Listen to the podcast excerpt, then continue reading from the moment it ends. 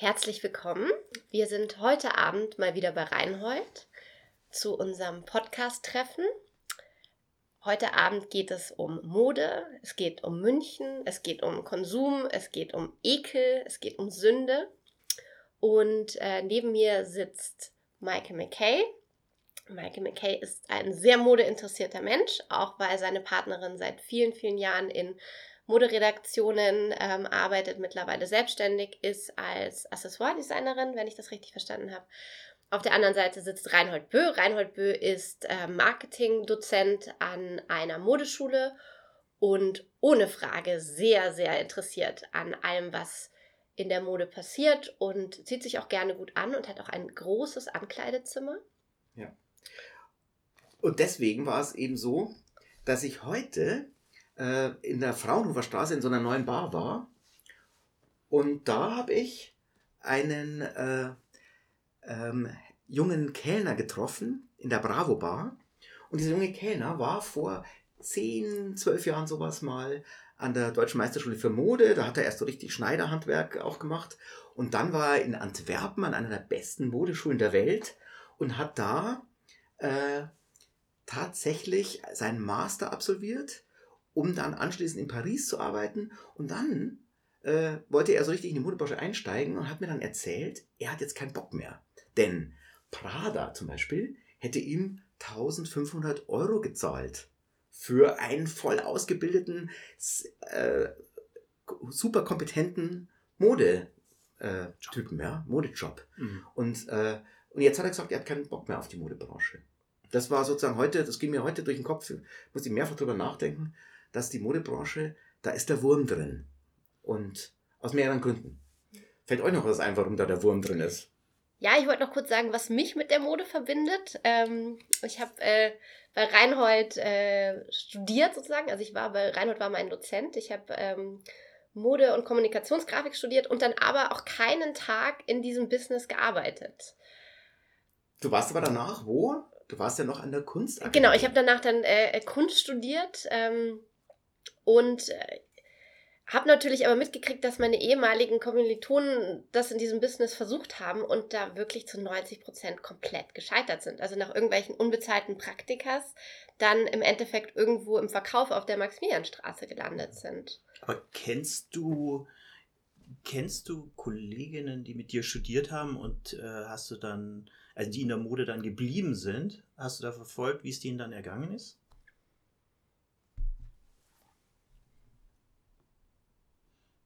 Ähm, jetzt ist aus, ne?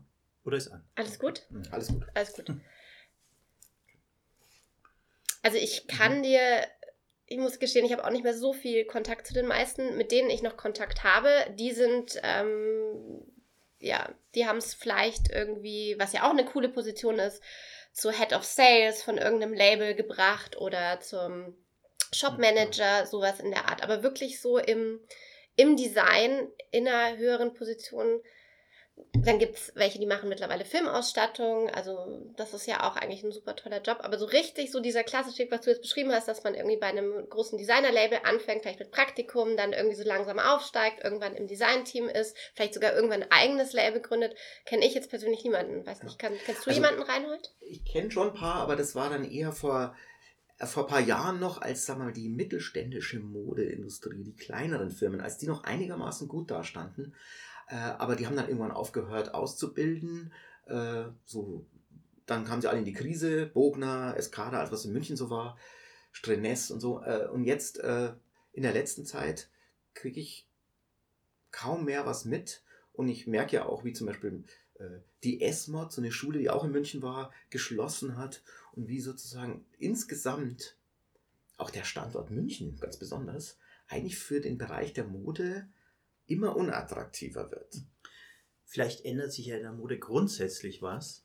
Und zwar, dass ähm, die Mode einfach ähm, differenzierter wird, der Modebegriff einfach differenzierter wird mhm. und dass dieses ganze, der ganze Luxusbereich auch äh, anders aufgefasst wird und dass auch die Debatte um die Nachhaltigkeit ähm, das Ganze so beeinflusst, dass man ähm, sich jetzt vielleicht gar nicht mehr so viel kaufen will, dass man nicht mehr Mode damit verbindet, dass es so unglaublich viele teure Firmen gibt, sondern ähm, dass es einfach eine andere Prämisse gibt dafür, was für einen selbst Mode ist. Ja. Und da müssten wir mal damit anfangen, wie man, wie man das eigentlich zum ersten Mal aufgefasst hat. Also als man klein war, ähm, wie war das eigentlich? Wie hat man das wahrgenommen? Meine Mutter zum Beispiel hat sich Sachen schneidern lassen.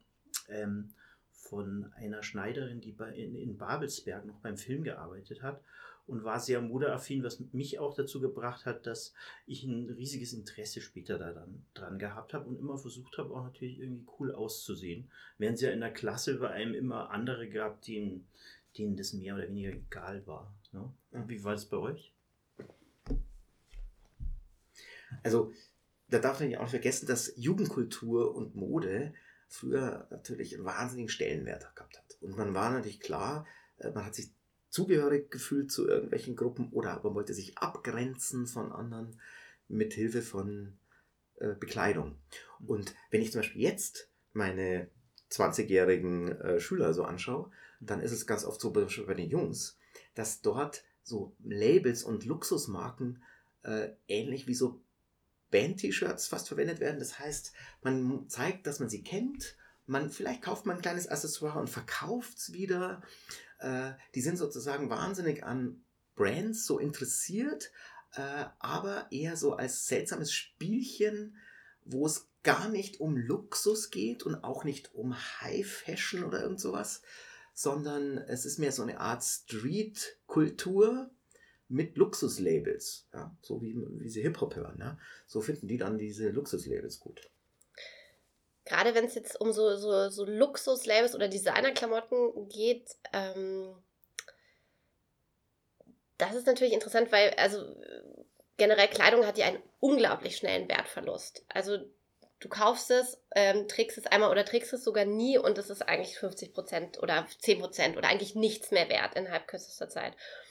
Mm, und es gibt natürlich schon so ein paar Designer, die eben Stücke entwerfen, die ja tendenziell noch im Wert steigen, sind aber eigentlich die wenigsten. Mir geht es immer so, wenn ich, also ich kaufe fast ausschließlich nur ähm, Secondhand. Ich würde es gar nicht so fancy, fancy Vintage sagen, weil, also Vintage, müssen wir vielleicht auch kurz erklären, Vintage bezeichnet man dann schon eher hochwertige Stücke, die ähm, älter sind als 30 Jahre. Ich glaube, das ist so. Und der Rest bezeichnet man einfach als Secondhand.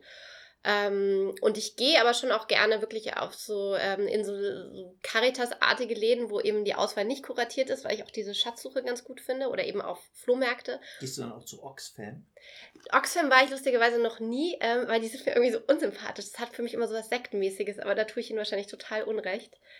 Ähm, und die Caritas, na gut, die Caritas ist da ja vermutlich auch ähnlich. Aber was ich interessant finde, weil in diesen Läden ähm, wie ich schon gesagt habe, ist es ja nicht auskuratiert. Es hat sich also niemand besondere Stücke irgendwo zusammengesucht, sondern im Endeffekt hängt da die, ähm, die Fast Fashion der letzten drei bis zehn Jahre.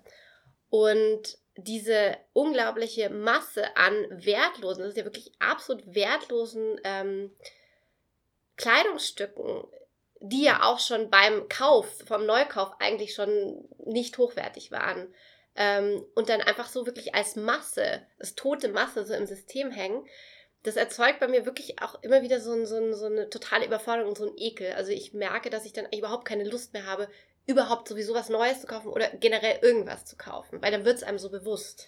Das ist das auch, was ich meinte, dass, dass glaube ich, da Umdenken einfach stattgefunden hat, dass man einfach dieses ständige neue Kaufen von billiger Mode, äh, dass es auch bei jüngeren Leuten einfach keinen Stellenwert mehr hat. Es gab mal ähm, eine Frau, Florence Kelly hieß die, die hat vorgeschlagen, dass man ein Schild an die Kleidungsstücke macht, ein weißes Schild, wo drauf steht, wo man nachvollziehen kann, dass es unter vernünftigen und humanen Bedingungen hergestellt worden ist. Diese Frau hat vor 120 Jahren gelebt und äh, war aus Chicago eine Aktivistin und diese Bedingungen, also beziehungsweise so eine, so eine Nachvollziehbarkeit des Produktionsprozesses hat es bis heute nicht gegeben eigentlich. Also Firmen wie äh, Zara und H&M kann man bis heute nicht wirklich nachvollziehen, ob die nachhaltig produzieren oder nicht. Und ähm, das ist, glaube ich, die Problematik an der ganzen Sache, dass, ähm, dass im Grunde äh, in Pakistan oder so wahnsinnig billig produziert wird. Die Leute müssen unter schlimmsten Bedingungen arbeiten. Vor sieben Jahren sind 117 Leute verbrannt, bei, ne? genau verbrannt. Ja. Ähm, und weil einfach keine Sicherheitsstandards Mhm. da sind. Und hier gehen die Leute eben Ja. dann äh, und kaufen sich bei Zara und H&M diese Billigklamotten, Ja. und die, die dann später, wenn sie sie ablegen, wieder in dritte Weltländer ähm, gebracht werden und dort auch Müll erzeugen Mhm. einfach. Und das, diese Zusammenhänge muss man einfach denken, wenn man, wenn man äh, über die Mode redet und ob sie noch so existiert, wie sie, Mhm. wie sie früher existiert hat. Ähm, kurz zu Pakistan, äh, das ist ja auch äh, in dieser Fabrik, wo das passiert, 2012 war das, Ja. ja. Ähm, die, da sind gesagt, diese 120 Menschen, die da verbrannt sind, ähm, die konnten, also es ist ein Feuer ausgebrochen und die konnten quasi die Fabrik nicht verlassen, weil die Türen zugesperrt waren. Äh, und die waren zugesperrt aus Sicherheitsgründen, weil ähm, die Leitung Angst hatte, dass geklaut wird. Also, Hm. Und diese Firma hat unter anderem Jeans genäht für Kick. Hm. Und wir sind immer ganz schnell dabei, so diese Fast Fashion, so Kick, KM und so, ähm, da so zu benennen, oder Zara, aber auch die großen Designer-Labels. Okay, die lassen dann vielleicht in Italien produzieren und da steht dann Made in Ah. Italy drauf, aber auch in Italien gibt es ähm, brutalste, schrecklichste, menschenverachtendste ähm, Ah. Arbeitsbedingungen. Ja, also. Hast du diese Dokumentation gesehen auf Arte? Nee, Da ging erzähl. es genau um diese Frage. Ja. Ich wollte nämlich vorhin schon sagen, Italien ist Ja. überhaupt nicht besser. Die Mhm. ganzen Luxuslabels, ja, äh, keine Ahnung, Louis Vuitton und Gucci und so weiter, die haben da zwar schon Firmen, die ganz schick wirken, die ihr Leder, tolles Leder zu Taschen verarbeiten, die dann für 1000 Euro verkauft werden, aber da, wo das Leder gegerbt wird, ist nur ein Kilometer weiter, da haben arbeiten Afrikaner, die haben nur Tagesverträge, die kriegen nicht mehr Schutzhandschuhe und die sind nicht versichert und da sind Maschinen, wo sie sich leicht verletzen und da vergiften die sich und so weiter und da werden sozusagen in ausbeuterischsten Bedingungen wird da Leder gegerbt in Italien. Ja. Mhm. Oder es gibt auch italienische Orte, wo angeblich Chinesen äh, ho- hordenweise eingeflogen äh, werden, die dann unterm Tisch schlafen und tagsüber nähen. Also diese Art von ausbeuterischer Produktion, die gibt es, ich behaupte, in vielen Ländern. Natürlich in, in Pakistan oder in, in, in allen möglichen Ländern ist es noch viel schlimmer. Aber äh, genau, und jetzt kommen wir übrigens zu einem interessanten Punkt. Die ganze Modebranche merkt also, die Kritik nimmt zu, es funktioniert nicht mehr, man fühlt sich unwohl. Ja. Vor kurzem war ich ganz alleine bei Arcade in der Herrenabteilung. Der einzige Kunde war ich da. Und ich dachte mir, wieso bin ich der einzige Kunde? Interessiert sich niemand mehr dafür. Für Man muss dazu sagen, für die, die es nicht Und- wissen, Arcade gehört also auch zu. H&M, ja. Und ist so ein, ist so ein mehr so ein, äh, nicht Luxus, aber ein bisschen qualitativ verstehen sie sich als Also, etwas hochwertiges mittler, ja. oder etwas moderner angelegt vielleicht auch. Mhm. Ja. gab ja jetzt gerade dieses äh, Interview mit dem äh, CEO von H&M. Ähm, wie heißt er? Ich habe es mir, glaube ich, sogar aufgeschrieben. Äh, wie heißt der gute Mann? Ja. Ähm, Karl Johann Persson. Mhm. ähm, der ja so angemahnt hat, ähm, die Verbraucher und äh, Consumer Shaming und äh, Flight Shaming und ähm, also quasi davor gewarnt hat, weil das könnte ja quasi äh, den sozialen Frieden gefährden, wenn jetzt nicht mehr genügend konsumiert wird. Und das ist natürlich schon wahnsinnig, wahnsinnig schräg. Also ähm, natürlich wird das passieren, dass weniger konsumiert wird, ja. Ähm, Ja gut, es müssten halt dann Jobs in der Dienstleistung entstehen, dass die Leute, die ihren Job in der Produktion ja. oder bei, bei Firmen verlieren, die produzieren, dass dann neue Jobs in der Dienstleistung entstehen. Aber gut, das ist jetzt ein anderes Thema, weil da, da kommt sowieso eine Riesenproblematik auf uns zu. Mit, also zum Beispiel auch in Pakistan werden die Jobs für Mode verschwinden, weil wenn der 3D-Drucker in jedem Land der Erde ein, ein Kleidungsstück ausdruckt, Mhm. dann spielen Menschen, die das herstellen, sowieso keine Rolle. Also auch keine billigen Chinesen braucht man dann mehr. Genau. Da kommt eine ganz andere Welt rein. Dann ist halt auch die Frage, was entsteht da für ein Umweltschaden dabei und CO2-Footprint und so. Das ist dann sowieso die entscheidende Frage, aber es ist jetzt schon so, dass durch diese Nachhaltigkeitsdebatte manche ähm, Jobs wieder zurückverlagert werden, zum Beispiel nach Irland, Schottland und so weiter, Mhm. in äh, kleine Einheiten. Tweet, Tweet gibt es ja, wieder. so Tweet oder, oder Stricksachen, die da hergestellt werden und die dann einfach im europäischen Raum dann auch vertrieben werden. Und ähm, diese Verlagerungen führen aber dazu, dass die Leute in Pakistan tatsächlich teilweise auch wiederum ihre Jobs verlieren. Nur muss man sich dann fragen, ob es ob, sinnvoll ist, wenn Leute unter schlechtesten Arbeitsbedingungen ihre Jobs behalten sollen. Mhm. Im Großen und Ganzen muss man dafür eine eher, sagen wir, global gedachte Lösung finden.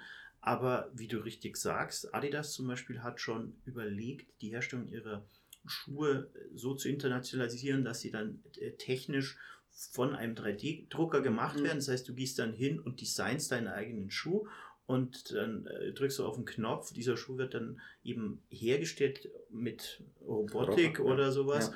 Und dann bekommst du ihn zugeschickt, dann brauchst du auch diese Leute in der dritten Welt nicht mehr. Jetzt ist die Frage, von was leben die Leute dann in der dritten Welt? Und die Frage ist ja mittlerweile schon hier Leute, die aus dem Fashion-Bereich ausgestellt werden, sei es in der Produktion, im Design oder eben, wie meine Erfahrung äh, von, bei meiner Frau ist, im, im, in, in der ganzen Modepresse, die ja so einfach nicht mehr existiert und sehr schnell jetzt zurückgefahren wurde. Ja, ja apropos Modepresse, ähm, ich weiß nicht, wie es euch geht. Ich glaube, Reinhold hat die Vogue sogar abonniert. Weiß nicht, ob. Nee, nicht mehr. Nicht mehr. Ah ja, auch interessant. Können wir auch gleich noch drüber sprechen. Ähm, Printzeitschrift. Also, ich bin vorbei. wahrscheinlich auch nicht unbedingt die äh, Peer Group äh, der Vogue. Ähm, ich habe aber heute, ich hatte heute einen Friseurtermin und habe ähm, deswegen mal wieder so Frauen- oder Modezeitschriften gelesen. Ähm, unter anderem auch die Vogue. Und ich finde es schon spannend, weil mich hat wirklich kein einziger Artikel und kein einziges Produkt, das mir da vorgestellt wurde, irgendwie interessiert. Und das ist natürlich schon schräg, ne? weil ich bin jemand, der sich für Mode interessiert. Ich bin Ende 30. Mhm. Ähm, also weder, also in sämtlichen Bereichen, weder was mir kulturell herangetragen wurde, eben noch an, eben an, an Modeinspiration, noch irgendwie an Artikeln oder es ist ja auch Wahnsinn, also es wird ja, was ja generell Wahnsinn, was halt versucht wird, an Waren an mich da ranzupressen, also über die ganzen Anzeigen und diese ähm, Promotion-Seiten, die ja wirklich teilweise länger sind als die Editorials mittlerweile. Ähm, und es, ja, Entschuldigung, wer, wer möchte? Ich wollte kurz, beide, beide sind ganz heiß wegen, drauf, wegen was der zu sagen was dazu. Sagen. Ja. Also ich war ja auch bei dieser 40 Jahre Vogue ja. äh, Vernissage da ja. in der Villa Stuck und da hat die, die Arp, ja, Chefredakteurin, mhm. die hat äh, dann gleich gesagt, die Mode, äh, am Anfang ihrer Rede, gleich im ersten Satz, die Modebranche ist ja die zweitschmutzigste Branche der Welt. Mhm. Und damit dachte ich mir, okay, jetzt ist meine Laune vorbei, jetzt habe ich gar keinen Bock mehr auf alles, ich will ein bisschen wieder gehen. Und dieses, äh, dieses Gefühl, dass ein negatives Gefühl gegenüber Mode entsteht oder gegenüber einer ganzen Branche, das ist im Grunde auch aber auch eine Art avantgardistisches Gefühl. Das heißt, die Modebranche ist ja der Zeit manchmal vielleicht voraus und so ist auch der Untergang der Modebranche der Zeit voraus. Ja, weil es eben jetzt um eine andere Art des Konsums gehen muss, weil die Menschen über Grundsätzliches nachdenken müssen, wie sie mit den Ressourcen umgehen und den Rohstoffen und dem CO2-Ausstoß. Ja. Und in dem Zusammenhang habe ich vor kurzem mit dem Modechef meiner Schule, nachdem wir in Paris auf der Stoffmesse waren, hatten wir eine lange Diskussion. Und der hat dann schon was gesagt, was mir echt zu denken gibt, nämlich er meint, man muss eben die Komplexität dieser neuen Probleme wirklich versuchen zu verstehen. Und zwar nicht nur ein, zwei Faktoren, sondern muss da tiefer einsteigen. Es gibt zum Beispiel was ganz Absurdes, was ich, äh, was im Marketing man auch ausführlich diskutieren muss, nämlich den sogenannten Rebound-Effekt. Man kann zum Beispiel sagen, ich gebe jetzt kein Geld mehr aus für Gucci und teure Mode, äh, dann spare ich dieses Geld. Und jetzt ist die Frage, was machen die Menschen mit dem gesparten Geld? Machen sie vielleicht was anderes mit dem Geld? Fliegen nach Bali, wo sie noch mehr Umweltverschmutzung mit dem Flug da äh, verbraten? Äh, oder kaufen sie sich stattdessen einen Elektrowagen mit 500 PS? Ja, der Gucci-Typ kauft sich dann den neuen, den neuen Porsche ähm, mit, mit wahnsinnigem Ressourcenverbrauch und bösen Batterien und so. Äh, und Strom, der auch nicht ökologisch teilweise ist. Ja? Also äh, es gibt ganz seltsame Effekte und diese Effekte, die muss man eigentlich jetzt versuchen zu verstehen. Die Zusammenhänge, Produktionsketten, Konsumverhalten und, und, und. Und das habe ich übrigens in dem Jahr noch vor mit einer Schulklasse von mir. Äh, und da steige ich tiefer ein, das sage ich euch. Ja, genau, dass die Sachen miteinander zusammenhängen, das ist eben ein riesiges Problem. vor allem was die Zeitschriften betrifft, weil es gab ja jetzt sagen wir mal ungefähr 120 Jahre Modezeitschriften, wie haben die sich eigentlich finanziert? Nämlich durch Anzeigen, Modeanzeigen und so weiter.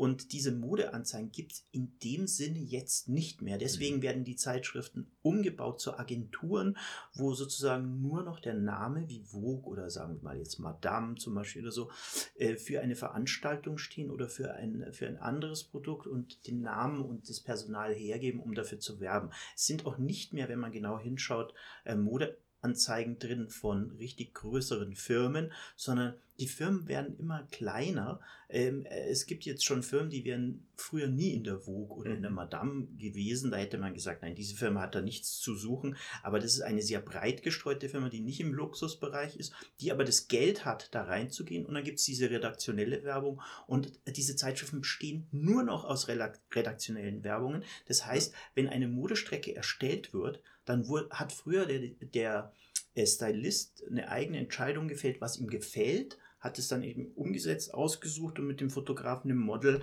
ähm, fotografiert. Jetzt ist es so, dass Vorgaben sind, ähm, welcher Kunde da reinkommt und dass er eigentlich überhaupt keinen Spielraum mehr hat, eigene, ähm, eigene Inspirationen unterzubringen. Und das verändert das absolut. Mhm. Und man kann, letzter Satz dazu noch, ähm, davon ausgehen, dass in den nächsten ungefähr in den nächsten fünf Jahren eigentlich die gesamte Modepresse total zusammenbricht und die Reste, mhm. die ja jetzt von anderen Verlagen aufgekauft worden mhm. ist, sind ja mhm. nicht mehr die alten Verlage, Condé Nast wird kleiner und so weiter, dass diese Reste dann auch nochmal irgendwann einfach nicht mehr da sein werden und einfach in den digitalen Bereich gehen werden. Ja. Mhm. Ich äh, glaube, diese Ausstellung, die im Moment eben in der Villa Stuck ist, also diese 40 Jahre Ruck, ich glaube, selbst die ist ja ähm, gesponsert von einer Uhrenfirma. Ich, Hublot, ja. Hublot, ja. genau. ähm, Nicht mal Mode, gell? Also ich habe ja vorhin schon gesagt, ich bin jetzt jemand, der generell einfach nicht so also Print liest, also auch keine eben Modezeitschriften, Frauenzeitschriften. Aber ich war ähm, sehr früh mit dabei, als diese ganzen ähm, ähm, diese ganzen Blogs losgingen, die ganzen Modeblogs, das ganze ähm, Streetwear, Street Photography und so weiter, weil ich das, ähm, weil ich das Gefühl hatte, okay, das ist, weil das war nämlich ja, wo es anfing, komplett frei von genau diesem, also von Sponsoren, von Anzeigenkunden, von generell, dass einfach permanent Produkte an mich herangetragen waren. Es hatte wirklich so was Frisches und ähm, auch wirklich wahnsinnig Inspirierendes. Ja, und auch dann diese Vielfalt, die da ganz schnell entstanden ist. Ähm, ich glaube, das ging so, so in den Mitte, also frühen Zehnerjahren mhm. ging das so richtig los. Ähm, und mittlerweile ist ja wirklich so, also mit wenigen Ausnahmen natürlich, dass ähm, sämtliche Modeblogs, Instagrammer, ähm, je, also wirklich, es ist einfach eine Dauerwerbesendung. Ja, es ist, es ist jedes, jedes Produkt, alles ist ausgeschrieben. Man muss es ja rechtlich jetzt auch so machen. Ähm, und auch da stellt sich bei mir wieder so dieser Effekt ein, wo ich mir einfach denke, ja, es interessiert mich nicht. Also es, du hast es halt zugeschickt bekommen, du trägst es, du kriegst Geld dafür, dass du es in die Kamera hältst.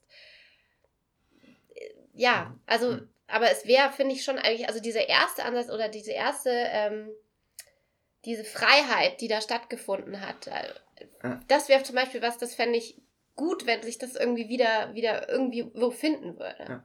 Also da muss ich schon auch noch was dazu sagen, weil ich bin ja seit 20 Jahren äh, unterrichte ich Studenten, die praktisch Grafikdesign und Modedesign und sowas machen. Ja? Und Zeitschriften lagen in den Klassenzimmern immer rum, immer. Es gab teilweise Stapel an Zeitschriften. Jetzt, wenn ich frage, hat jemand von euch eine Zeitschrift dabei? Meldet sich niemand, kein einziger. Tageszeitungen lesen das natürlich auch nicht. Das heißt, Zeitschriften kommen überhaupt nicht mehr vor. Ich mache manchmal noch so Mediaplanungen mit Printwerbung, ganz kurz, bevor ich dann zum Online komme. Dann äh, fehlen uns oft die Beispiele, das zu erklären, weil die das überhaupt nicht mehr in die Finger kriegen in Zeitschriften. Also Zeitschriften sind wirklich am Ende. Und jetzt muss man natürlich sagen, okay, die Modebranche hat ja jetzt die ganzen Influencer und die Influencer machen ihre Kollabos, wo sie dann mit Labels kooperieren und ihre eigenen Kollektionen mhm. designen und das wird dann auch wieder verkauft und so. Ja, aber das ist anders. Das ist auch sehr Und in vielen es, Zeitschriften es hat nicht mehr die Dimensionen Schön. von früher. In Ja. vielen Zeitungen ähm, siehst du ja dann auch äh, Fotos von Instagrammern. Also die sie selber auf Instagram ähm, posten oder die halt von irgendwelchen anderen Blogs äh, reblockt werden. Das heißt, und die sind aber eigentlich wieder dann einen Monat später dran. Und das ist auch was, diese, diese Schnelligkeit oder diese Unmittelbarkeit kann Print ja überhaupt nicht mehr erfüllen. Mhm. Genau, weil, weil es nämlich so ist, dass man äh, über die Influencer oder die Digital Consultants, wie sie sich teilweise, glaube ich, auch nennen, sofort feststellen kann, ob sich was ähm, verkauft oder nicht. Das heißt, das ist ä- ähnlich wie du auf Spotify sofort siehst, wie viele Leute das hören oder auf Netflix, wie viele Leute das sehen, als diejenigen, die es ausstrahlen oder ähm, eben dann die Hersteller des Ganzen sind, kannst du bei Instagram sofort sehen, wenn ein Produkt beworben wird, ob es dann gekauft wird oder nicht. Mhm. Und ähm, es, es ist so, dass tatsächlich dieser ganze Werbekuchen, der ist ja nicht plötzlich weg, das Geld der Industrie, sondern es hat sich verlagert. Also sie sind nicht aus den Zeitschriften rausgegangen ähm, und das bleibt dann weg, das Geld, sondern das Geld geht tatsächlich in den Digitalbereich und zwar einerseits in die Influencer, Mhm. andererseits Die in immer die mehr direkte kriegen übrigens. Es wird richtig die, diskutiert, die, dass kriegen, zu die viel kriegen Geld sehr vielleicht schon viel, kassieren. ne? die kriegen sehr viel, da muss man auch sehen, wie das Mhm. funktioniert. Es ist so, du musst dich selbst bekannt machen und dann kannst du dich bewerben bei einer Agentur und wenn du bekannt genug bist und cool genug bist, dann wirst du aufgenommen und bekommst dann eben das Geld. Äh, Es geht dahin, dass die Authentizität dieser äh, Digital äh, Influencer jetzt mehr geprüft wird, weil früher war es so, dass es eben um die Likes ging und so weiter. Diese Kategorien verschieben sich ein bisschen, die müssen schon authentischer sein. Es ist auch gut, wenn sie Beiträge kriegen und so, aber dies, die, diese Vermischung findet nicht mehr in der Art statt, wie es früher stattgefunden hat. Und es ist vor allem auch rechtlich, urheberrechtlich auch ein wahnsinnig schwieriger Bereich, der schwer abzugrenzen ist. Ist das jetzt Werbung oder nicht? Mhm. Da gibt es also große Probleme. Ja. Findet ihr es nicht spannend, dass wir, ähm, obwohl ja definitiv alle drei Mode lieben, ähm, in dem Moment, wo wir anfangen, über Mode zu sprechen, eigentlich nur noch über diese Dinge sprechen? Das ist, also da hat sich schon auch was einfach gedreht. Also das, Ja, weil es ein existenzielles Problem Ja, ist. Zum aber auch- Beispiel ja. in meiner Familie ist, dass, Mhm. ähm, dass sich das so sehr verschiebt und äh, die, der- der Beruf äh, meiner Frau da irgendwie drunter leidet. Mein Beruf zum Beispiel im Filmbereich weniger, weil ich halt eben, ähm, weil da eben durch das Streaming was Neues sich auftut. Das Fernsehen geht ja auch zu Ende, aber Streaming ist jetzt ein neuer Bereich und dann kann man eben da darüber gehen. Es sind wahnsinnige Umbrüche und auch bei mir. Mhm. Ich meine, ich mache mir auch wirklich Sorgen, die Modeschüler, die bilden wir noch aus Mhm. und teilweise werden sie noch ausgebildet, aber werden die überhaupt noch Jobs finden in ein paar Jahren? Mhm. Da habe ich schon meinen Zweifel. Oder äh, Kommunikationsdesigner, die vielleicht mal äh, bei einer Zeitschrift arbeiten Mhm. wollten, die gibt es nicht mehr. Ja? Äh, und jetzt wollte ich zum Beispiel mal auf so ein Beispiel, also mit, mit High Snob nur beide. High Snobiety heißt Ja. sie. High Snobiety zum Sprechen kommen, weil ich war im Haus der Kunst bei, bei dem Buchladen da Mhm. und was habe ich gesehen? Ein riesiges Buch, verchromtes Cover über High Snobiety. Und gleichzeitig ist aber High Snobiety etwas, was nur, ich sag mal, nur die Jungs interessiert, die Turnschuhe sammeln Mhm. Und die von Supreme und Off-White und Balenciaga so Lab dicke Logo-Labels auf so teilen wollen und die aber auch beobachten wollen, dass irgendein eine kleine Tasche Mhm. von Balenciaga jetzt auf dem Used-Markt Mhm. sich verdreifacht hat im Preis und dass Adidas jetzt ein Limited Drop macht von Mhm. äh, 300 Turnschuhen, die schon vor dem Drop verkauft sind, äh, und zwar für 400 Euro das Stück und jetzt aber schon für 800 Euro gehandelt werden. So läuft es da ab. Also eine völlige Welt, die nichts zu tun hat mehr mit dem eleganten Läden in der Maximilianstraße und. aber äh, Reinhard, du steigerst dich doch mal gerne in so, so ähm, Produkte rein. Wäre denn das nichts für dich, so Tu- Turnschuhe? Wäre das nicht, wo du so drin aufgehen könntest? Äh, ich war nie Turnschuh-Typ, äh, weil ich auch zu wenig äh, Hip-Hop-Fan war. Der Begriff Allerdings- Turnschuhe, Entschuldigung, ist ja, Ja. auch schon sowas äh, völlig altmodisches. Darf man- sagt man das nicht mehr? Sneaker, Turnschuhe sagen Sneaker, ja, Turnschuhe sagt ja keiner mehr. Leute äh, Ja. schimpfen Ich also ich ich eigentlich hatte gut, schon, äh, als. Run DMC äh, da war, hatte ich natürlich schon auch diese Superstars. My äh, Adidas Retro-Schuhe. hieß das Stück. Genau, ich hatte natürlich schon diese komischen äh, Jogging-Schuhe, die dann, die ich in Amerika gekauft habe, die dann später bei einem Beastie Boys Video aufgetaucht sind und ich hatte die schon vorher und so. Da war ich ja schon so ein bisschen dabei. Also nicht so, dass Turnschuhe irrelevant waren. Ja. Und ich habe natürlich auch die ACDC-Fans in meiner Schulzeit gehasst, die alle mit diesen hohen äh, Mhm. weißen, mit den In schwarzen Converse. Streifen da. Achso, mit den Den schwarzen Universal hießen die, Ja, glaube ja, ich. ja, ja, genau.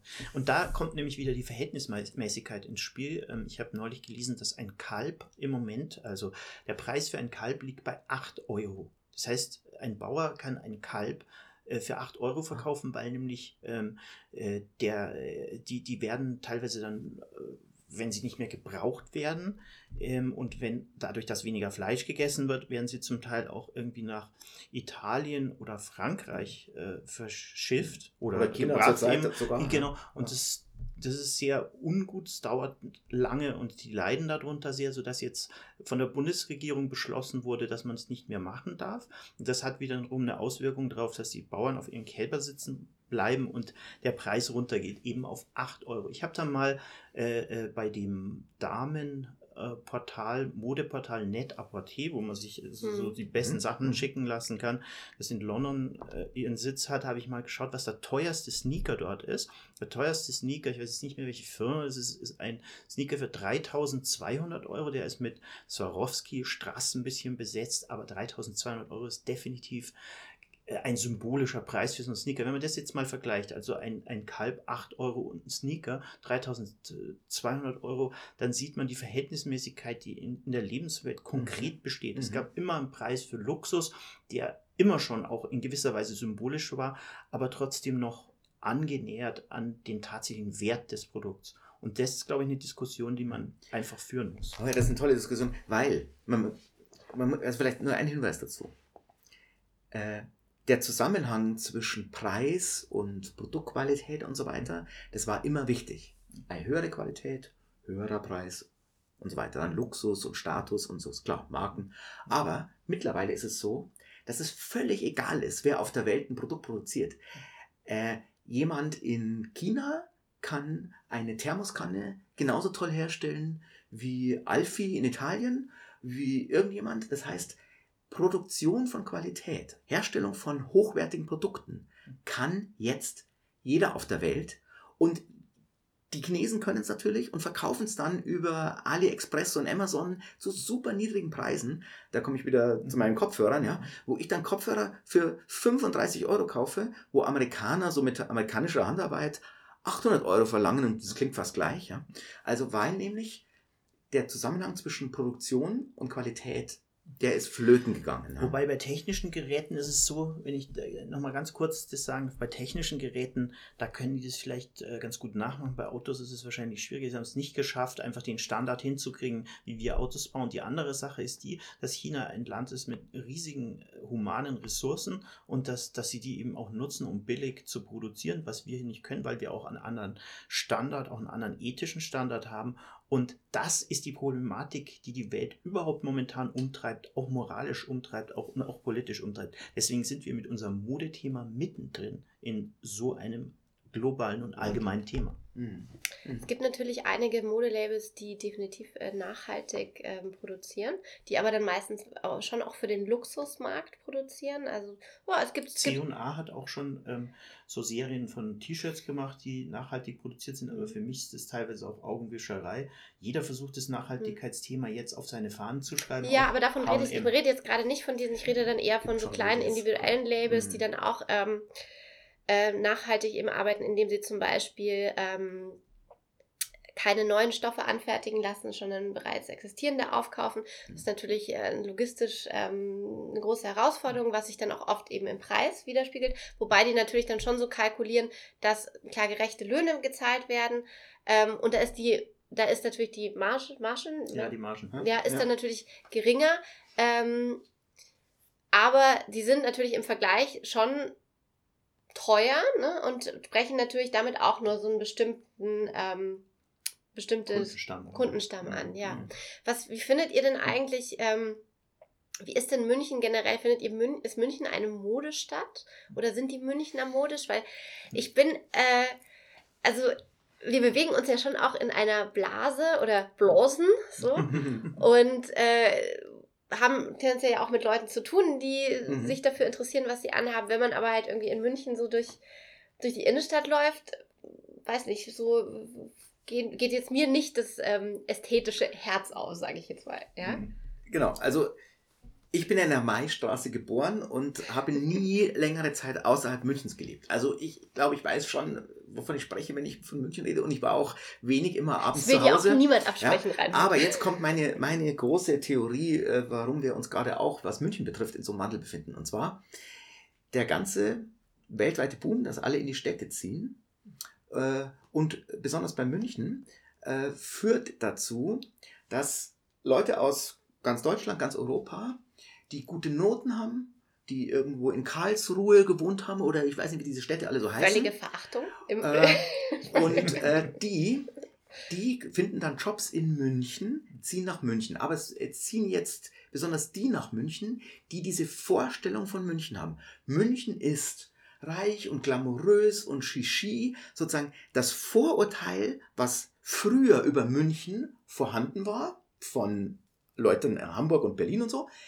das haben jetzt alle so ein bisschen im Kopf und die Leute, die dieses Vorurteil von München gut finden, die ziehen nach München, die anderen ziehen dann nach Berlin und die verwirklichen in München diese Vorstellung von München, die wir natürlich als echte Münchner zwar irgendwie akzeptiert haben, aber da waren wir nicht wirklich Teil davon und wenn, dann waren wir in so einer Subkultur irgendwie da drin. Äh, also du aber- sagst, die Zugezogenen drücken den, äh, den ähm, Fashion, äh, ja, nee, dr- drücken München dieses das ganze Fashion-Niveau nach unten. Ko- reich, kein Geschmack, äh, Mainstream ohne Ende, äh, dicke SUVs und so weiter. Ja. Aber das hieße ja dann, dass der genuine Münchner, also Ja. der in München geborene, einen, eine eigene Geschmackswelt, einen eigenen Geschmack hätte und die von den, der, von den Zugezogenen ein anderer wäre. Da bin ich mir jetzt nicht so sicher. Ich würde auf jeden Fall sagen, dass es Ja. sehr viele Zugezogene eben gibt. Gut, die das hört man ja durch die aus Kleinstädten, durch, ja. Genau, dass kaum nicht mehr so viel bayerisch gesprochen wird, auch in München. Mhm. Ja klar, weil es eine Universitätsstadt ist mit unheimlich Klar. vielen Studenten und so weiter. Ähm, es ist ja ein, eine ziemliche Hürde, nach München zu ziehen, weil es keine den guten Wohnung Noten sind. Genau, München. aber weil es keine Wohnungen gibt in München, also das ist schon mal eine ziemliche Hürde. Ja. Aber es gibt, glaube ich, sehr viele Jobs und der ähm, Für zwei die, Millionen Euro kriege ich eine kleine Eignungswohnung. ja, die, die, die äh, Arbeitslosigkeit ist ziemlich, genau, die ist ziemlich niedrig in München und ist, glaube ich, schon auch äh, ein Anreiz für viele Ja. Jüngere hierher zu ziehen. Dann ist es halt, ja, es gibt das Nachtleben, man ist schnell draußen auf dem Land ähm, und der Coolness-Faktor von München ist, glaube ich, nicht so hoch wie jetzt der in Berlin Ja. insgesamt. Da Gut, man sprechen muss wir nachher über die Mhm. Clubkultur. Also vielleicht nur ein Hinweis noch. In München muss man natürlich immer schon genau wissen, wo was Besonderes los ist. Man Mhm. kann nicht so einfach nur irgendwo Ja. hingehen und da ist Muss gut. man aber in Ja. jeder Großstadt. Aber ja, aber ich finde, in München ist das schon noch mal ein bisschen extremer. Habe ich auch letztens ähm, mit Freunden darüber geredet, weil du musst ja, wenn du in München dich abends irgendwo treffen willst, zum Essen musst du vorher einen Tisch reservieren. Ähm, und das Neueste ist ja, dass es ja nicht mal nur reicht, einen Tisch zu reservieren ähm, und sagen, okay, ähm, sondern es ist teilweise auch so, wenn du dann irgendwo hinkommst, relativ früh, sage ich jetzt mal, du kriegst auch keinen Platz mehr, weil in einer Stunde die Tische reserviert sind. Das heißt, du hast eigentlich fast keine Chance. Ähm, und da ist natürlich die Frage, warum ist es so? Und ich glaube, das hat damit zu tun, dass ähm, wir denken zwar, es gibt relativ viel in München, aber es ist halt sehr konzentriert. Es ist wirklich, es gibt jetzt nicht mehrere ähm, belebte Plätze, sondern es konzentriert sich schon auf eig- eigentlich einen relativ kleinen Bereich und in den dann Verläufen dieses inneren Bereiches wird es ja schon sehr, sehr rar, was jetzt so Bars und Clubs Mhm. und Restaurants angeht. Das heißt, es sind, ähm, auch wenn dann wirklich in der Innenstadt wirklich ein Café, Restaurant, Bar neben dem anderen ist, fährst du mal irgendwie zwei, drei Stationen mit der U-Bahn zum Beispiel nach Neuhausen, da ist dann zum Beispiel schon wieder nichts mehr, ja. Das heißt, ähm, Aber ich bin ja jetzt schon länger in München Ja. unterwegs und äh, das, ja, ich bin jetzt, äh, ich will es jetzt gar nicht genau sagen, wie lange ich in München bin, aber auf jeden Fall einige Jahrzehnte und ähm, ich würde sagen, dass diese Situation noch nie groß anders war. Was neu ist, ist die Sache mit den Tische reservieren. Also Hm. die Amerikanisierung ähm, äh, nimmt auch hier Gestalt an. Man Ja. muss sogar bei Hans im Glück Tische reservieren. Um Hans im Glück 7 diese- Uhr sind die ausgebucht. Genau. Ja, meinst ja, und Glück wenn du um ein sechs kommst, darfst du dich auch nirgendwo hinsetzen, Mhm. weil um sieben ist der Ja. reserviert. Ja, weil, weil das suggeriert den auch so Kids oder, äh, weiß ich nicht, 20, Leute, die zwischen 20 und 25 Mhm. sind, vielleicht noch nicht so viel Geld haben, dass sie auch was machen, was so, eine gewisse, so einen gewissen Standard, einen höheren Mhm. Standard hat. Ja, Also sie werden bedient, man fragt, darf ich dir dies und das bringen, auch wenn es der letzte Mist ist. Früher ist man halt in irgendeinen in irgendeinen Laden, Studentenladen gegangen, hat sich da einfach selber hingesetzt und hat irgendwas bestellt. Das gibt es heute überhaupt nicht mehr. Andererseits glaube ich, dass wirklich der Lebensstandard in München relativ hoch geworden ist. Die Leute, wenn die die Mieten au- aufbringen können,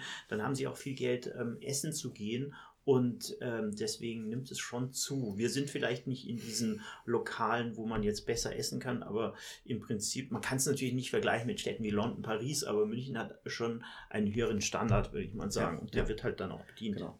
Übrigens nebenbei, anscheinend nächstes Jahr macht das Tantris zu. Das ist nur Mhm. so ein Problem, das müssen wir dann auch mal extra diskutieren. Mhm. Aber, aber was mir schon auffällt, und wir beide waren doch essen mal in so einem äh, exotisch-hawaiianisch dekorierten so, Lokal ja, beim Rotkreuzplatz. Ja, das ist total interessant. es nochmal? Das äh, sagen wir nennen ja die Namen nicht. Die Namen aber das finde ich schon spannend, dass Ja, so, genau. so eins der Münchner Konzerte, also das war ja sozusagen als Tiki-Restaurant, ähm, wurde das so, so an, Exot- an ja, exotisch-hawaiianisch. ja, und an uns herangetragen und im Endeffekt war dann das Tiki-hafte, dass halt eine Blumenkette äh, an der Lampe hing und es gab vietnamesisches Essen. Mhm. So, also das Genau. ist auch so typisch, und was typisch war? München. Äh, wir haben uns um sieben verabredet, was für unsere Verhältnisse auch Ja. früh ist, vielleicht Ja. unbewusst modern, ne? Ja. aber äh, ich dachte erst, ich rufe vielleicht gar nicht an. Ich habe mich richtig lächerlich gefühlt, dass ich jetzt um s- Ja. 7 Uhr anrufe und einen Tisch reserviere. Und was war? Ich habe einen Tisch gekriegt. Wir kommen hin. Um 7 Uhr standen die schon ein bisschen Schlange da der, äh, am Eingang und die haben gar keinen Platz mehr bekommen, die anderen Gäste. Und dann ist mir allerdings schon ein bisschen durch den Kopf gegangen, dass diese Generation, die jetzt da sind, die sind also um die 30, sage ich mal, dass die wirklich um 7 essen, dann um 5 vor 8 sind sie eigentlich schon fertig, um 8 gehen die wieder, weil sie dann vielleicht nach Hause gehen und noch zwei Netflix-Serienfolgen schauen, um dann am nächsten Tag wieder ihren hochbezahlten äh, Nachwuchsjob da. Genau. Das, äh, das Leben ist eigentlich optimiert, genauso wie es Optimierungs-App für das eigene Gesicht gibt, mit denen man die öffentliche Wahrnehmung irgendwie ähm, steuern kann, wie, wie man selbst draußen wahrgenommen wird, auch wenn, wenn man wenn vielleicht die Nase doch zu groß ist und so. So wird auch optimiert, ähm, wie man jetzt seinen Tagesablauf gestaltet. Ich glaube auch, dass zum Beispiel, Mhm. habe ich erfahren, dass unter jüngeren Leuten das Ausgehen einfach nicht mehr so angesagt ist, wie es bei Ja. uns war. Wir, wir sind ja teilweise, haben uns die Nächte um die Ohren geschlagen. München ist ja da ähm, geprügelt im Vergleich zu Berlin, weil in Berlin gab es keine ähm, Sperrstunde Keine so. Sperrstunde. In München gab es das schon. Wir mussten also oft Mhm. um eins dann schon wieder daheim sein. Und ähm, da glaube ich, dass sich einiges verändert hat, weil alles optimiert wird und durchgeplant und durchgetaktet wird. Mhm. Und das Essen gehen ist eben auch so eine Sache. Ähm, das ist dann, da hat man für den sozialen Bereich halt diese Stunde oder die zwei genau. und dann wird wieder wird auf Fitnesscenter vorher Tag und dann wieder ein Genau. neuer Tag. Ja. Sehr durchgetaktet, Aber bisschen sowas, amerikanisch auch. sowas finde ich, mm, Amerikaner essen ja eigentlich nur im Stehen, äh, sitzen auf einer, auf einer, In New York auf jeden Fall. auf so einem Also, Betonteil. das ist vielleicht äh, aber auch ein bisschen jetzt eine Altersfrage, weil, also auch ich bin ja schon ein bisschen länger in München unterwegs. Ähm, und ich kann mich, ich habe es schon so empfunden, also bis vor jetzt so drei, vier Jahren, wo die Leute alle angefangen haben zu heiraten und Kinder zu kriegen, ähm, war man immer unterwegs. Also man hat sich zum Essen getroffen, dann ist man irgendwo was trinken gegangen.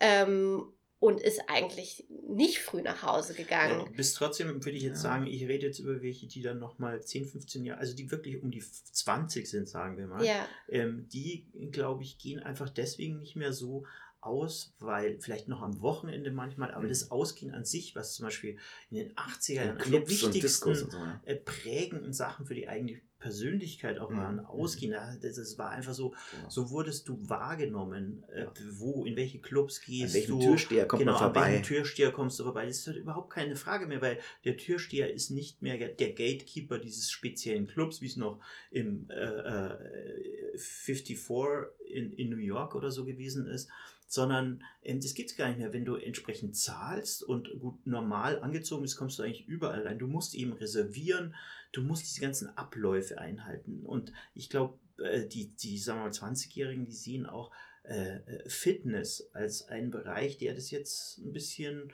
übernommen hat. Also Mhm. Ausgehen bedeutet ja auch Alkohol bedeutet sich gehen lassen, die Ja. Nacht irgendwie sich um die Ohren schlagen. Und spielt Dating heute keine zum Beispiel hat sich ja komplett Dating. verändert. Ja? Genau, Früher Dating- haben wir ja Hm. Frauen Eben. angehimmelt und sie vielleicht dann zum Essen eingeladen. Ja, wir haben ja gar keine Essen einladen kommt jetzt schon kurz vor der Hochzeit, erst Ja. ganz spät. Die Ach, gehen auch genau. gar nicht mehr essen. Das Das, wurde schon untersucht. Nee, nee. Äh, Dating also hat sich auf jeden Dating passiert viel, äh, da passieren ganz andere Sachen vorher. Mhm. Sex viel früher zum Beispiel, Mhm. so, so Tinderartig. Das heißt, erst wird über, die Männer werden von den Frauen geprüft, kann er alles, Mhm. auch Sex.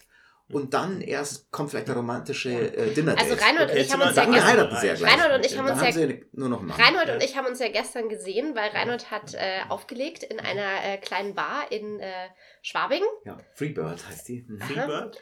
Freebird. Und äh, da war es aber ziemlich voll. Und es waren jetzt auch nicht alles Freunde von euch, oder habe ich das... Äh, Also ich würde sagen, die, die Hälfte der Gäste waren Hm. sicher alles Freunde, weil ja zwei DJs da waren und jeder hat seine, hat seine Freunde eingeladen. okay. Aber es Äh, war unter der Woche und äh, Mhm. ich bin, glaube ich, um halb zwölf gegangen und da war es noch richtig voll. Aber wenig unter 30-Jährige. Die meisten Das waren stimmt. schon eher 40 aufwärts. Ja, das stimmt. Das heißt, äh, Also da das sind, hat schon da, die funktioniert. sind schon wieder geschieden oder die Mhm. Kinder sind schon wieder groß genug. Ja. Genau, ja, oder sie deswegen, sind Freiberufler und haben einfach Zeit und können morgens Ja. ausschlafen. Irgendwie sowas, weil die Arbeitsprozesse ja auch nicht mehr so sind, dass man irgendwo in ein Büro geht, da acht Stunden verbringt. Oder so jeder, auch selbst der fest angestellt ist, der sitzt manchmal zu Hause, dann gibt es einen Conference Call, da wählt man sich Mhm, ein, mhm. da bespricht man bestimmte Sachen und Ja. eigentlich kann man mit seinem Handy im Grunde auch die differenziertesten Jobs heutzutage irgendwie erledigen. Stimmt. Nur wenn sie repräsentative Funktionen Mhm, haben, mhm. dann braucht man diese ganzen äh, Gebäude noch, die diese Repräsentation dann auch darstellen. Ansonsten Mhm. ist es Dieses unnötig. Always On und Freizeit und Arbeiten vermischt sich, weil früher Ja. war es bei mir schon klar, Mhm. ich hatte meine Kleidung fürs Büro, Mhm. dann hatte ich Kleidung für die Freizeit, völlig anderer Style und dann bin ich natürlich immer abends um sieben spätestens zu Hause gewesen, Mhm. konnte ich ausgehen, morgens ins Büro, keine E-Mails zu Hause, Mhm. keine, überhaupt nichts, was mit dem Bürojob Mhm. zu tun hat. Das hat sich nicht vermischt. Da, da sind wir nämlich wieder bei der Kleidung auch, dass die eben diese Repräsentationsfunktion verloren hat. Mhm. Äh, ich wollte Hm. jetzt nochmal kurz äh, zum. Ausgehen. Ähm, äh, auch interessant, ich habe ja heute, wie gesagt, das erste Mal mal wieder Frauen- oder äh, Modezeitschriften gelesen, äh, drei Stück. Und in zwei dieser Zeitschriften waren umfangreiche Artikel über ähm, Spirituosen ohne Alkohol. Also sozusagen, ähm, so, so, wie nennt man das denn? Also so äh, destillerierte. Kräuter oder, oder Beeren, die dann im Endeffekt Mhm. schmecken sollen wie, wie Gin oder wie, ähm, also einfach alkoholisch oder wie, wie bitter. Und das fand ich schon spannend. Also wirklich in, in, also in zwei von dreien auch so mit eben Produktempfehlungen und so weiter. Ähm, Die Alkoholbranche wird auch bald untergehen. genau, und da wurde eben auch, äh, ging es eben auch darum, ja, alle haben ja so einen healthy Lifestyle und wollen und ähm, In die Alpen die- zum Bergsteigen, die wollen ja jedes Wochenende die Berge und zwar die Munich Mountain Girls, habe ich so ein Interview gehört. Das sind so Mädchen um die 30, die arbeiten so, die gehen dann immer in die Berge jedes Wochenende. Das finden die geil. Ich finde das aber Ich finde das eigentlich auch ganz gut. Also nicht, dass ich es jetzt Äh. machen würde, aber so als Idee. Also Ja, nicht, dass ja. ich wirklich früh aufstehen würde und in die Berge fahren würde, aber so in meiner in, meine, in meinem Ja. alternativen Lebensentwurf äh, gehe ich auch am Wochenende in die Berge zum Genau. Wandern. Ich ich- zum Beispiel lehne das jetzt ab mittlerweile, das in die Berge gehen. Aber das ist ein Ich- anderes also- Thema, das müssen wir mal. Ich wollte noch mal was dazu sagen zu, Ja. zu der äh, Simulation von Alkohol. Mhm. Das äh, findet ja auch zum Beispiel in, äh, beim Essen statt. Es gibt ja auch eine Simulation von Burgern. Da gibt es jetzt vegane Burger. Und ich glaube, diese Firma, die, die, die sich darauf spezialisiert hat, ist sogar an die Börse gegangen oder so. Und das ist ein riesen Erfolg. Das heißt, es werden Burger hergestellt, die zwar vegan sind, die aber letztendlich so schmecken sollen wie Fleisch. Mhm. Und wenn es sowas gibt wie Alkohol, der eigentlich gar kein Alkohol ist, Aber so dann schmeckt. sind wir da. Und Es ist eigentlich ein postmodernes Thema im Grunde, die Simulation Ah. von allem, was aber jetzt stattfindet. Also die Mhm. Postmodernen haben diese Simulationsdebatte schon vor 20, 25, 30, über 30 Jahren geführt. Und jetzt, ähm, äh, äh, Jetzt ist es da. in, jetzt sind diese. Prozesse tatsächlich am, äh, in der Realität da. Also ich finde das, deswegen fand ich das jetzt gerade ein spannendes Thema Mhm, dazu. mhm, Aber mich interessiert, mhm. also mich, ähm, meine Reaktion war, ähm, ich wollte es sofort probieren. Mhm. Ich fand es spannend. Ja, aber was, was, äh, was hast du davon, wenn du jetzt Ja, doch, das kann ich dir- doch, das kann ich dir genau trinkst, sagen. Das kann ich dir genau sagen, weil ich bin zum Beispiel jemand, ich trinke nicht gerne süße Getränke, Mhm. ähm, trinke aber ja keinen Alkohol mehr oder Mhm. versuch's zumindest. Und dann ist natürlich die Frage, was bestellt man abends? Ja, also äh, Mhm. du- alkoholfreies Bier, okay, ähm, oder du trinkst halt den ganzen Abend Wasser. Mhm. Und äh, wenn es jetzt irgendwie was, was Gutes äh, zu trinken gäbe, das jetzt ähm, aber ohne Alkohol ist. Also zum Beispiel, ich fand Gin eigentlich immer den, ganz lecker. Oder ja, oder eben so ein Bitter, so ein ähm, so eine Art äh, Aperol Bitter, aber ohne Alkohol, fände ich, oder Campari ohne Alkohol. Klar, ich, hätte ich voll Bock zu, zu, zu probieren. Genau. Also das Thema mit dem Essen, das muss man nochmal vertiefen, weil Ja. da hat sich auch bei den Generationen was geändert. Du bist, hast auch ein anderes Verhalten bei Essen als zum Beispiel ich oder vielleicht wahrscheinlich der Michael auch. Weil bei, bei dir natürlich für alles viel bewusster, reflektierter und mehr nachgedacht. Bei uns war Essen nebensächlich. Es, man hat zwar schon gern gut gegessen und so, aber Mhm. eigentlich war es kein Thema. ja. Man hat's eher, ich habe früher eher ironisch gegessen. Bei mir auch. Also ich Was, hab ihr habt ironisch gegessen? Wie kann man denn ich, ironisch ich, ich essen? weiß noch genau, wie ich den Fotografen Martin Fengel und sowas, da habe ich mal in meiner, als ich noch in Giesing gewohnt habe, äh, keine Ahnung, wie alt ich da war, 25, 28, da habe ich gesagt, jetzt machen wir so ein Kinderessen, Fischstäbchen und Spinat oder Kartoffelbrei oder irgend sowas. Und dann habe ich die Leute zum Kinderessen eingeladen. Das war fällig. Also da ging es nicht um, ist das irgendwie gut oder schlecht oder ist es äh, gesund oder so. Das war alles egal. Gesund war sowieso kein Thema. Mhm. Ja. Aber jetzt habe ich es nämlich. Mir knurrt übrigens der Magen. Ja. Und ich finde, Wir machen jetzt eine Pause. wir machen jetzt Schluss und essen was. Ja, wir wunderbar. weiter. Können wir mal. Okay. Gut, äh, darf ich noch kurz eine Frage äh, stellen? Ähm, was, was macht ihr am Wochenende? Am Wochenende ähm, bin ich damit beschäftigt, äh, so mein, meine Jahressteuern fertig zu machen. Oh Gott. Aber ansonsten habe ich Ja. noch keine Pläne eingestellt. Ja. Weil ich bin nämlich, ähm, ich werde nämlich äh, jetzt auch auf einem Flohmarkt verkaufen demnächst. Und zu diesem Anlass werde ich äh, Scrunchies nähen. Wisst ihr, was Scrunchies sind? Nein? Scrunchies Hm. sind äh, Zopfgummis. Mhm. Ah. Zopfgummis, genau. Die waren ganz, ganz, ganz hip so in den 90ern Mhm, mhm, ähm, mhm. und äh, sind jetzt gerade wieder das Ding. Ah. Ähm, Ach so, Und- du meinst also tatsächlich als, als äh, Accessoire. Jetzt. genau, Also, genau, das macht man sich in die Haare. Also sind Zopfgummis, genau. Das sind also eben aus Stoff, so ein bisschen Kann man sagen, geknautscht. nicht zum Friseur gehen, Ja. lieber die langen Haare. Ja, und galten, galten ganz lange Zeit als ähm, das Indiz dafür, dass man keinerlei Geschmack hat und total äh, outdated ist. Ähm, aber ich habe jetzt so, mache jetzt so ein kleines Business Mhm, so, und nähe jetzt cool. Crunchies Mhm. und versuche die dann an so kleine Hipster-Mädels zu verkaufen. Und um das Thema zu schließen, wer trägt seit Ewigkeiten immer einen Zopfgummi, einen schwarzen Samtzopfgummi? Christiane Arp, Chefredakteurin der Deutschen Vogue. Okay. Okay, also ähm, wollen wir Dann- uns noch Gebühren verabschieden oder, äh, oder irgendwie so? Wir machen ja weiter, dachte ich. Also- Achso, wir machen weiter? Nö. Wir freuen uns, wir auf, die, essen jetzt wir freuen uns was. auf die nächste Folge, Ja. aber erstmal essen wir was. Erstmal Erstmal essen wir was. Okay, Okay. alles klar. Mahlzeit.